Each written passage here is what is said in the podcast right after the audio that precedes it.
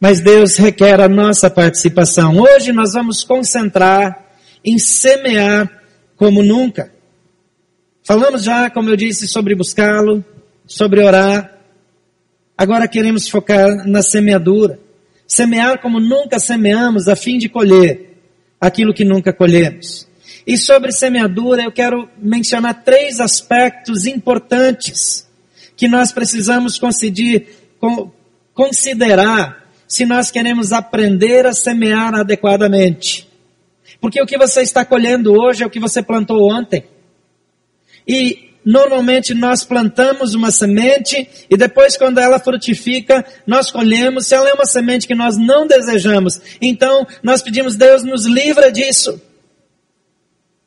Mas Deus não vai nos livrar da semeadura que nós já fizemos.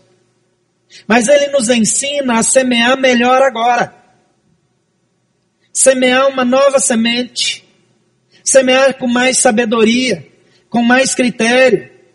E há três aspectos que eu quero me ater essa manhã. Primeiro, que para decidir o que nós vamos semear, nós precisamos definir o que nós queremos colher.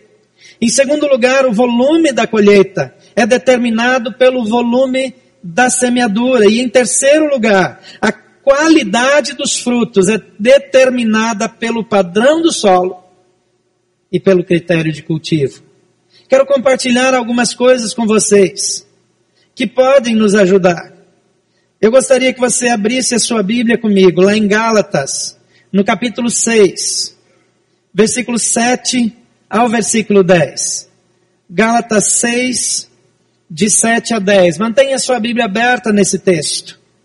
Esse texto chama minha atenção, porque é um texto que é muito importante para cada um de nós. Como nós vamos semear? Não se deixem enganar de Deus, não se zomba, pois o que o homem semear, isso também colherá. Quem semeia para a sua carne, da carne colherá destruição. Mas quem semeia do Espírito, do Espírito colherá a vida eterna. E não nos cansemos de fazer o bem, pois no tempo próprio colheremos se não desanimarmos. Portanto, enquanto temos oportunidade, façamos o bem a todos, especialmente os da família da fé. Não se deixe enganar de Deus, não se zomba, pois o que o homem semear, isso também se fará. Qual é a área que você tem mais necessidades? Qual é a área que coisas diferentes precisam acontecer na sua vida para que você viva melhor? Para que o seu ministério seja cumprido, para que as pessoas ao seu redor precisam ser abençoadas. Olhe para a sua colheita de hoje. Aquilo que você está bem, que você está recebendo, precisa menos semeadura. Aquelas áreas de falta, aquelas áreas onde as coisas não estão acontecendo, é naquelas áreas que você precisa semear. A Bíblia diz claramente o que o homem semear, o que o homem semear, ele vai colher. Se eu semeio maledicência, eu vou sofrer maledicência. Se eu julgo, a Bíblia diz, com o mesmo critério que você julgar, você será julgado. E ele não está falando, nesse momento, do julgamento eterno, ele está falando aqui na terra. Ele diz, com o critério que você julgar os outros, os outros vão te julgar. Se você é uma pessoa que fala mal dos outros para outras pessoas, você vai colher fofoca. As outras pessoas vão falar mal de você. É semeadura. A semeadura não é apenas em uma área restrita. A semeadura é extremamente abrangente. Mas a Bíblia diz aqui: não se deixem enganar. Não se deixem enganar, de Deus não se zomba. Numa versão mais antiga diz: não se deixem enganar, Deus não se deixa escarnecer. Não se brinca de relacionamento com Deus. Ou a gente é sério ou não é. Se nós queremos aprender semear para colher algo que de fato seja significativo, nós precisamos compreender isso de um modo claro. Ao decidir o que vamos semear, precisamos ter definido o que nós queremos colher. Como você quer viver amanhã? Como você quer viver na próxima semana? Algumas pessoas não estão planejando estar aqui todos os dias, não estão tirando um tempo de jejum e oração, não estão fazendo algumas coisas que nós estamos propondo. Cada pessoa é livre, autônoma. Você não é menos espiritual ou mais espiritual por causa disso. Agora, você precisa compreender que você está semeando. Essa semeadura vai fazer toda a diferença. Você vai colher daquilo que você semeou. Quando você semeia hospitalidade, você vai ser vai receber hospitalidade. Quando você semeia amor, você vai receber amor. Quando você semeia generosidade, quando precisar, você vai receber generosidade. Quando você semeia crítica, você vai colher crítica. Quando você semeia acusação leviana, você vai colher acusação leviana. Quando você semeia adultério, você vai colher adultério. Quando você semeia infidelidade, você vai colher infidelidade. É a lei da semeadura. O que nós precisamos ter claro é que essas leis, elas não mudam. Provérbios 22, versículo 8 diz: Quem semeia a injustiça colhe a maldade. O castigo da sua arrogância será completo. A colheita é sempre maior do que a semeadura. Quando eu semeio um pouco de fofoca, eu vou colher a cem por um. Muita fofoca. Quando eu semeio um pouco de mentira, eu vou colher muita mentira. Quando eu semeio um pouco de generosidade, eu vou colher muita generosidade. Eu preciso escolher. Na igreja, sempre que se fala em semeadura, logo as pessoas pensam em dinheiro. Isso é verdade para dinheiro também, mas não é a única verdade da Bíblia. Nós precisamos viver a Bíblia como um todo. E eu quero encorajar você a dispor o seu coração para semear como nunca. Quando eu falo da Índia, quando eu falo do Haiti, é fácil esquecer as crianças do Haiti, é só não olhar lá. É só não lembrar. É fácil fingir que não acontece nada na Índia. Está lá do outro lado, tão longe. É fácil fazer de conta que eu não sei que os meninos e meninas ali no Varjão, no projeto que essa igreja realiza ali, sofrem abuso sexual, abuso físico, abuso psicológico e dizer, ah, eles vão sobreviver. Quando eu semeio indiferença, eu vou colher indiferença. Se eu semeio dureza de coração, eu vou colher dureza de coração. Se eu semeio injustiça, eu vou colher maldade. O castigo da sua arrogância será completo. Lucas 6,38 diz: Deem-lhes, deem-lhes será dado. Uma boa medida, calcada, sacudida e transbordante será dada a vocês, pois a medida que usarem também será usada para medir vocês. Quando eu peço que Deus abençoe a minha vida financeira e me mande muito dinheiro, porque eu tenho muitos problemas nessa área, e eu semeio migalhas, Deus está dizendo, a medida que você usa, vai ser usada para medir você. Se eu semeio com conta-gotas, eu colho de conta-gotas. Se eu semeio de colher de chá, eu colho de colher de chá.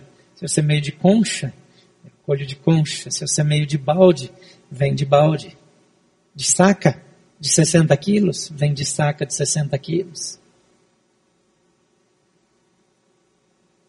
Vida financeira está nesse pacote também. Algumas pessoas desenvolvem teologias para justificar a mesquinharia do coração. Sabe por que é difícil dar o dízimo e oferta para alguns? Sempre esquece, dá uma enrolada. Não é porque a pessoa é tão miserável que não tem dinheiro para dar, é porque a miséria está no coração. E quem semeia miséria colhe miséria. Aquela viúva, pobre, que dá aquelas moedinhas que não valem nada, foi uma semeadora extraordinária. Jesus diz, ela deu mais do que todos, porque ela deu tudo o que tinha. A colheita dessa mulher, sem dúvida, não passou desapercebida. A colheita dela, com toda certeza, foi extraordinária, porque é a lei da semeadura que Deus estabeleceu desde a antiguidade. Ela funciona na nossa vida. A segunda coisa que você precisa compreender é que o volume da colheita é determinado pelo volume da semeadura. Um outro texto que nos ensina sobre isso, também conhecido, é 2 Coríntios 9, de 6 a 15. Ele diz assim: Lembrem-se, aquele que semeia pouco, também colherá pouco. Aquele que semeia com fartura, também colherá fartamente. Cada um dê, aqui está falando de dar dízimos, ofertas, aqui está falando de dar ajuda para o outro, aqui está falando de dinheiro, aqui não tem outra, outra escapatória. Aqui de fato fala disso. Cada um dê conforme determinou em seu coração, não com pesar ou obrigação, pois Deus ama quem dá com alegria. E Deus é poderoso para fazer que lhe seja acrescentada toda graça, para que em todas as coisas, em todo o tempo, tendo tudo o que é necessário, vocês transbordem em toda boa obra, como está escrito, distribuiu, deu seus bens aos necessitados e a sua justiça permanece para sempre. Aquele que supre semente ao que semeia e pão ao que come, também lhe suprirá e aumentará a semente e fará crescer os frutos da sua justiça. Aumentará a semente para que você possa semear ainda mais. Vocês serão enriquecidos em todo, de todas as formas para que possam ser generosos em qualquer situação, em qualquer ocasião, por no, e por nosso intermédio, a sua generosidade resulte em ação de graças a Deus. O serviço ministerial que vocês estão realizando não está apenas suprindo as necessidades do povo de Deus, mas também transbordando em muitas expressões de gratidão a Deus. Crianças no Haiti estão aprendendo a adorar a Deus. Crianças na Índia estão aprendendo a adorar a Deus por causa da sua generosidade. Pessoas estão chegando ao conhecimento de Jesus e glorificando a Deus por causa da sua dedicação, do seu foco. Por meio dessa prova de serviço ministerial, outros louvarão a Deus pela obediência que acompanha a confissão que vocês fazem do Evangelho de Cristo e pela generosidade você, de vocês em compartilhar os seus bens com eles e com todos os outros. E nas orações que fazem por vocês, eles estarão cheios de amor a Deus, por causa da insuperável graça de Deus que Deus tem dado a vocês. Graças a Deus por seu dom indescritível. Esse texto é extraordinário. Ele traz algumas informações. Aqui sim, ele fala especificamente de recurso financeiro, mas ele diz é proporcional. É proporcional. Quando eu era criança, nossa família tinha terras, e eu lembro que no inverno meu pai não gostava muito de plantar trigo porque o trigo é uma planta do inverno, mas se a geada vem muito forte e se pega a geada na época em que o cacho está em formação, Aquilo que vira o grão de trigo, primeiro é uma seiva, é um líquido, um líquido leitoso, que fica dentro daquele cacho. O cacho já é bonito, às vezes você vê cachos de uva aí usados em decoração, aquele cacho bonito, grande, mas ele tem um líquido leitoso dentro. E se vem uma geada, se o frio chega, aquele líquido congela. Quando ele congelou, no outro dia aqueles cachos começam a ficar brancos. Em poucas semanas, parece que tem cachos de trigo maravilhosos, que o trigo está lindo lindo, que vai produzir muito, mas não tem mais nada lá dentro. Muitos cristãos vivem como trigo que já foi congelado na geada. E você olha para eles, você tem até uma impressão de prosperidade, mas na hora da colheita eles não têm nada. Meu pai às vezes não queria plantar trigo. Porque ele dizia, vai gear, vai morrer tudo. Então ele diminuía a área e não enchia a terra toda de trigo. E eu dizia, pai, por que, que você não planta em épocas diferentes? Porque se um morrer, quem sabe o outro escapa.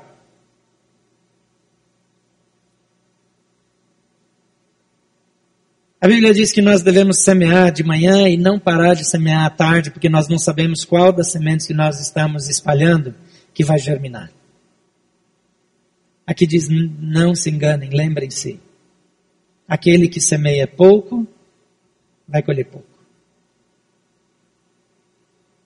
Eu tenho pedido a Deus sobre a vida de vocês. De vez em quando eu falo isso aqui. Eu tenho pedido que Deus levante homens e mulheres aqui que sejam prósperos. E eu oro para que alguns de fato fiquem muito ricos. Eu nunca orei para que eu ficasse rico. Pastor rico é sempre um problema, né? Já tem alguma coisa errada acontecendo aí, a não ser que ele recebeu uma herança de família. Mas eu oro para que alguns enriqueçam, mas que enriqueçam primeiro na fidelidade. A riqueza só pode vir como fruto de semear direito, em abundância. Deus trabalha desse jeito. E Deus não tem interesse que todos sejam ricos. Mas tem uma palavra na Bíblia que diz: informa aos ricos que eles sejam generosos no contribuir, que eles sejam humildes, que eles saibam que, que o que eles têm é de Deus. E Deus que sonda o coração, Ele testa a nossa fidelidade. Não é que Ele precisa testar a fidelidade para saber se nós somos fiéis, é para a gente saber. Ele testa a nossa fidelidade para que a gente aprenda a ser fiel. E a Bíblia diz: quem é fiel no pouco, é fiel no muito. Quem é infiel no pouco, vai ser infiel no muito. Mas a Bíblia também diz que, que aquele que é fiel no pouco vai ser colocado sobre o muito. Você crê nisso? Você crê que a Bíblia toda é a verdade? Porque às vezes a gente diz que crê, mas age como se não cresce. Nenhum de nós precisa viver de modo tumultuado, no sentido financeiro, a vida inteira. Ser próspero não necessariamente significa ter muito dinheiro, mas significa viver bem, viver em paz, sem dívidas, sem rolos, sem confusões.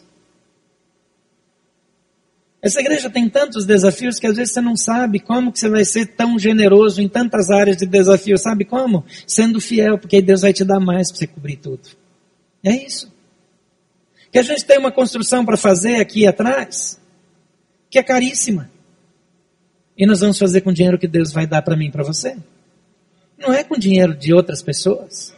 Nós não vamos pedir verba de governo, de ninguém. Nós queremos de Deus. Mas como que eu recebo esse dinheiro sendo fiel, semeando, sendo generoso? Mas aí nós temos desafios na Índia, na Espanha, no Marrocos, no Senegal, em Guiné-Bissau, eh, na China, eh, no Varjão, em Gramado, no sertão nordestino, entre os ribeirinhos, entre os indígenas, na Cristolândia. Não acaba. Como que a gente faz? Se Deus está dando o desafio, Ele vai dar o dinheiro para a gente pagar a conta. Mas eu estou precisando de pessoas aqui na igreja que sejam disponíveis para que Deus coloque dinheiro na mão delas. Verdade. A minha oração é que Deus dê pessoas fiéis, que Deus possa mandar dinheiro para a vida delas. Porque não tem, acho que nada no mundo que corrompe mais do que o dinheiro. A gente ora e Deus dá o dinheiro, depois Deus perde o filho por causa do dinheiro que deu. Então Deus precisa de pessoas entre nós que sejam fiéis para ser dignos de receber os recursos que Deus tem para dar. Porque Ele é dono do ouro e da prata. E eu oro isso sobre a igreja. Tem alguns de vocês que eu oro por nome. Eu digo, Deus, a minha impressão é que aquele ali dá para ser. Mas Deus que sabe tudo, né? Ele, ele diz, você está por fora, isso aí não posso dar nada, não. Mas eu sempre pergunto para Deus: quem são os fiéis? Quem a gente pode realmente ver nas suas mãos para ser usado, para ser transformado? E a minha oração é que a nossa geração seja uma geração fiel, que essa igreja seja fiel, porque a Bíblia diz que a quem muito foi dado, muito será cobrado. E a igreja, a igreja não precisa de dinheiro, mas nós precisamos ser fiéis para que Deus possa nos confiar recursos para chegar nos mais distantes lugares para estender a mão para todos que necessitam. Para semear como nós nunca semeamos. A terceira coisa que é importante, a primeira, eu já falei algumas vezes, é decidir o que nós vamos semear com base naquilo que nós esperamos colher. Se você semeia uma semente diferente da que você espera colher, é tolice ficar esperando. Se você está é, é, é, semeando é, erva daninha, você não vai colher trigo. Se você continua semeando injustiça, você não vai colher prosperidade. Então seja fiel e faça semeadura boa. Em segundo lugar, o volume da colheita é determinado pelo volume da semeadura. Como você tem semeado e quanto você tem semeado? Você semeia só quando dá dinheiro, quando dá uma oferta para missões? Não. As manhãs de domingo nós estamos aqui 8 horas e tem aqui 20, 30, 40, às vezes 50 voluntários que chegam aqui uma hora antes de começar a preparar. Gente que vai estar trabalhando agora na mesa de som, no vídeo, na recepção, estão chegando ainda mais cedo para estar antes das classes de EBD aqui para orar junto, para fazer o quê? Para semear no reino. Eles estão semeando em vidas. Estão investindo na vida de pessoas. Estou investindo na sua vida. Isso faz toda a diferença para nós. É muito importante que você compreenda isso. E a terceira coisa, não menos importante, é que a qualidade dos frutos é determinada pelo padrão do solo e pelo critério de cultivo. Eu gosto muito de azeite de oliva. Eu tenho um pequeno estoque em casa e toda vez que eu tenho oportunidade de ir para Espanha, para Portugal, eu vou nos melhores fornecedores e compro azeite. Eu sempre tenho a impressão que eu não tenho azeite suficiente em casa. Mas eu, com muita dor no coração, eu aprendi que eu tenho que semear o azeite na vida das outras pessoas também. Para continuar tendo azeite na minha casa. Mas o azeite é interessante. Assim como o café, assim como o vinho, o suco de uva, o, o, o, o azeite, a região onde a oliveira cresce, interfere na qualidade do azeite. A altitude em relação ao mar. O nível de altitude em relação ao nível do mar. Se é uma região com mais pedra ou com menos pedra. Se é, uma, se é um azeite que vai ser mais mineralizado ou menos. Se o sabor dele vai ser mais encorpado ou não. Se ele é mais amargo é, ou se ele é, é, é um, um azeite menos nobre. Qual é a fase da azeitona que eles usam para prensá-la? Qual o processo de prensagem? Tudo isso determina a qualidade do bom azeite. Na nossa vida espiritual não é diferente. Onde nós semeamos e a maneira como nós cultivamos faz toda a diferença. A Bíblia diz em Ageu, no capítulo 1, versículo 6 a 14, esse é um texto meio assustador, mas naquela época fez tanto sentido. Jesus, Deus diz assim para eles através do profeta: Vocês têm plantado muito e colhido pouco. Vocês comem, mas não se fartam. Bebem, mas não se satisfazem. Vestem-se, mas não se aquecem. Aquele que recebe salário, recebe-o para colocá-lo numa bolsa furada. Isso parece que foi para hoje, né? Assim diz o Senhor dos Exércitos: vejam aonde os seus caminhos os levaram. Subam o monte para trazer madeira, construam o templo para que eu me alegre e nele seja glorificado, diz o Senhor. Vocês esperavam muito, mas para surpresa de vocês acabou sendo pouco. E o que vocês trouxeram para casa eu dissipei com o sopro. E por que eu fiz isso? Pergunta o Senhor dos Exércitos. Por causa do meu templo que ainda está destruído. Cada um de vocês se ocupa com sua própria casa. Por isso, por causa de vocês, o céu reteve o orvalho e a terra deixou de dar o seu fruto. Provoquei uma seca nos campos e nos montes que atingiu o trigo, o vinho, o azeite e tudo que a terra produz. E também os homens e o gado, e o trabalho das mãos de vocês foi prejudicado. Zorobabel, filho de Sealtiel, o sumo sacerdote Josué, filho de Josadac, e todo o restante do povo obedeceram à voz do Senhor, o seu Deus, por causa das palavras do profeta Ageu, a quem o Senhor, o seu Deus, enviara. E o povo temeu ao Senhor. Então Ageu, mensageiro do Senhor, trouxe esta mensagem, uma nova mensagem para o povo, da parte do Senhor. Eu estou com vocês, declara o Senhor. Assim o Senhor encorajou o governador de Judá, Zorobabel, filho de Sealtiel, e o sumo sacerdote Josué, filho de Jeozadak, e todo o restante do povo, de modo que eles começaram a trabalhar no templo do Senhor dos Exércitos, o seu Deus. É para mim muito interessante que aqui se tratava de uma construção, uma construção como essa que a gente vai fazer menor do que essa.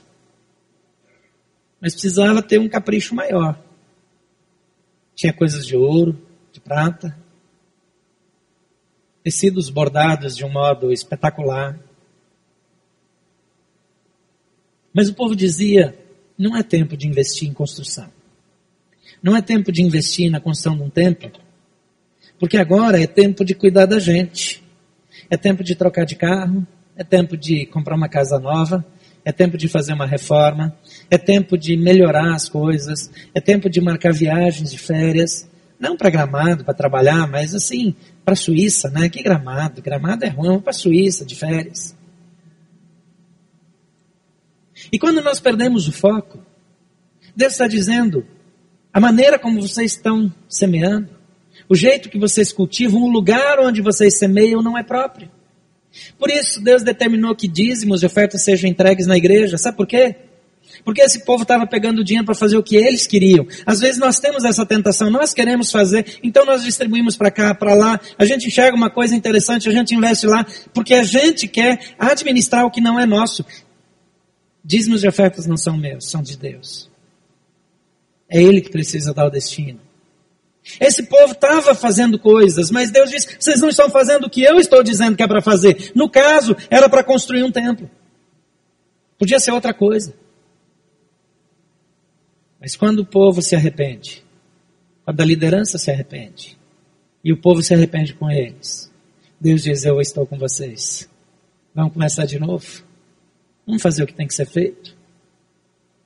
Eu sei que construção é sacrificial. Eu sei que nós poderíamos parar tudo que a gente faz com missões e parar mais algumas ações da nossa igreja e usar o dinheiro do nosso orçamento regular para construir aqui. Mas a orientação de Deus para nós é que nós não vamos parar nada, pelo contrário, nós vamos continuar assumindo novos desafios. Porque nós vamos semear no lugar certo do jeito de Deus. A maneira de cultivar é muito importante. Em Deuteronômio capítulo 22, versículo 9 diz: Não plantem dois tipos de semente em sua vinha. Se o fizerem, tanto a semente que plantarem como o fruto da vinha serão contaminados. Às vezes a gente quer plantar a coisa boa junto com a coisa ruim. Às vezes, por um lado, a gente quer ajudar alguém, por outro lado, a gente quer destruir alguém. Aqui é uma metáfora de plantar na vinha, misturar sementes para fazer as mudas é, da videira, da uva, do pezinho de uva, e, e plantar coisas ali, as raízes se entrelaçam, e você está plantando um outro tipo de cultivo ali, talvez de outra coisa ali no pé, então as raízes se entrelaçam e isso altera a qualidade do fruto da videira. Deus quer que a sua vida dê resultado como nunca deu. Deus quer que o tipo de azeite da sua vida, o tipo de vinho da sua vida seja aquele mais espetacular. Aqui no Brasil se planta muito café. O café é igual. A altitude em relação ao nível do mar, a região, a maneira como é cultivado, o tempo da colheita, o processo de torrefação, tudo isso determina um bom café. O brasileiro gosta muito de café, mas o melhor café daqui é enviado para fora, para o exterior. Então, de vez em quando, quando você está viajando, você tem que comprar café brasileiro lá fora. Você vai ver que café maravilhoso que nós produzimos. Mas fazer a coisa da maneira certa. Não basta fazer a coisa certa, precisamos fazer a coisa certa da maneira certa. Lucas 16, 10 a 15 diz assim: quem é fiel no pouco também é fiel no muito. Quem é desonesto no pouco também é desonesto no muito. Assim vocês, se não forem dignos da confiança ao lidar com as riquezas, olha esse texto aqui se vocês não forem dignos de confiança em relação ao que é dos outros? Quem lhes dará o que é de vocês? Um pouquinho antes, assim, se vocês não forem dignos de confiança em lidar com as riquezas desse mundo ímpio. Você está lendo isso aqui comigo? Se não forem dignos de confiança em lidar com as riquezas deste mundo ímpio, quem lhes concederá? As verdadeiras riquezas. Se vocês não forem dignos de confiança em relação ao que é dos outros, dízimo, por exemplo, não é seu. Se vocês não forem dignos de confiança com relação ao que é dos outros, quem lhes dará o que é de vocês? Nenhum servo pode servir a dois senhores, pois odiará um e amará o outro, ou se dedicará a um e desprezará o outro. Vocês não podem servir a Deus e ao dinheiro. Agora veja aqui a, reação dos religiosos. Os fariseus, vírgula, que amavam o dinheiro, vírgula. Ouviam tudo isso e zombavam de Jesus. Essa muitas vezes é a reação da igreja. De não levar isso a sério. De achar que vai viver só no fruto do seu esforço. Deus te criou para viver diferente. E você foi chamado para semear diferente para cultivar diferente, para escolher bem onde você vai semear. E lhes disse Jesus: Vocês são os que se justificam a si mesmos, aos olhos dos homens. Mas Deus conhece os corações de vocês. Aquilo que tem muito mais valor entre os homens é detestável aos olhos de Deus. Usar os critérios certos, semear da maneira certa, não só no dinheiro, mas sabe o que? Se o dinheiro que é palpável, eu não sou fiel. Ele está dizendo, se você não é fiel, em relação às riquezas desse mundo, quem é que vai? Por que você supõe que Deus vai lhe confiar riquezas eternas? Pessoas, galardão no reino de Deus, autoridade espiritual, paz espiritual, a abundância de todas as promessas de Deus na nossa vida. Ele diz: você não é fiel nem no dinheiro que não vale nada para Deus. O dinheiro é um teste na nossa vida. E é uma oportunidade tangível, mensurável, compreensível de investirmos, de semearmos. Qual é a semeadura que você tem feito? Qual tem sido a sua semeadura? Olha para os desafios que você orou no início da celebração. Feche seus olhos agora. Olha para aquilo que Deus tem para a sua vida. Hoje é dia de fazer acertos, acordos com Deus, dizer: Deus, eu quero mudar a minha maneira de semear. Eu quero mudar a minha maneira de viver. Eu quero mudar a minha maneira de fazer as coisas porque eu quero receber o que o Senhor tem para me dar e que eu nunca recebi. Eu quero que a minha vida financeira reflita a tua generosidade. Mas me perdoa porque eu tenho sido impedimento. Às vezes nós não somos generosos com a nossa família, com os pobres ao nosso redor. Às vezes nos falta generosidade com a obra missionária. Às vezes nos falta fidelidade. Mas é tempo de colocar as coisas em dia.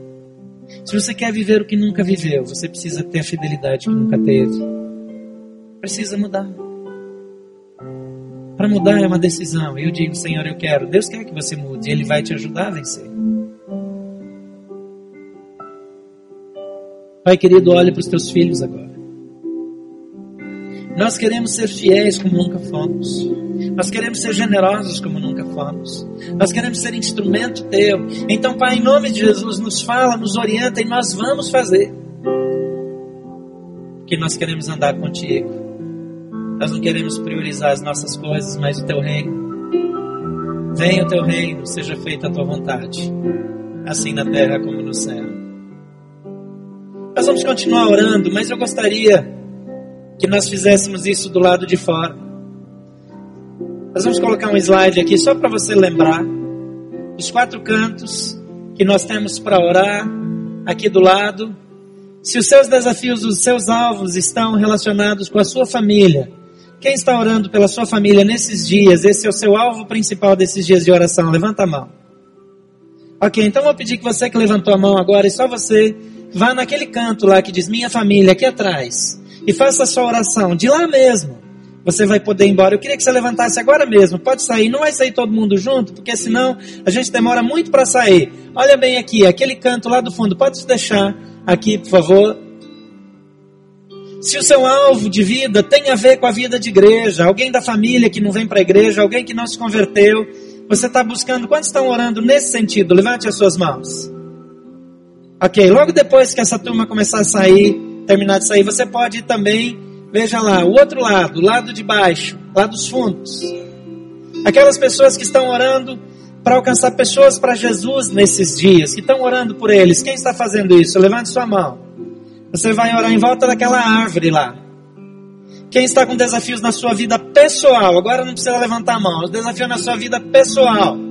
O seu desafio é em relação a missões, a proclamação do Evangelho. Então você também pode sair agora e para os outros quatro cantos, para os outros dois cantos. Separe um tempo para orar. Eu vou orar com você lá no, no espaço. Eu quero desafiar você a não pegar seu carro e ir embora. Você vai embora todo dia, você não vai ficar aqui para sempre. Mas separa um tempo para orar. Se dirija até aquele lugar. Gaste um tempo em oração. Daqui a pouco eu vou orar com todos vocês lá. Tem um membro da equipe ministerial em cada canto já esperando para orar com você. Mas você não precisa de instrução.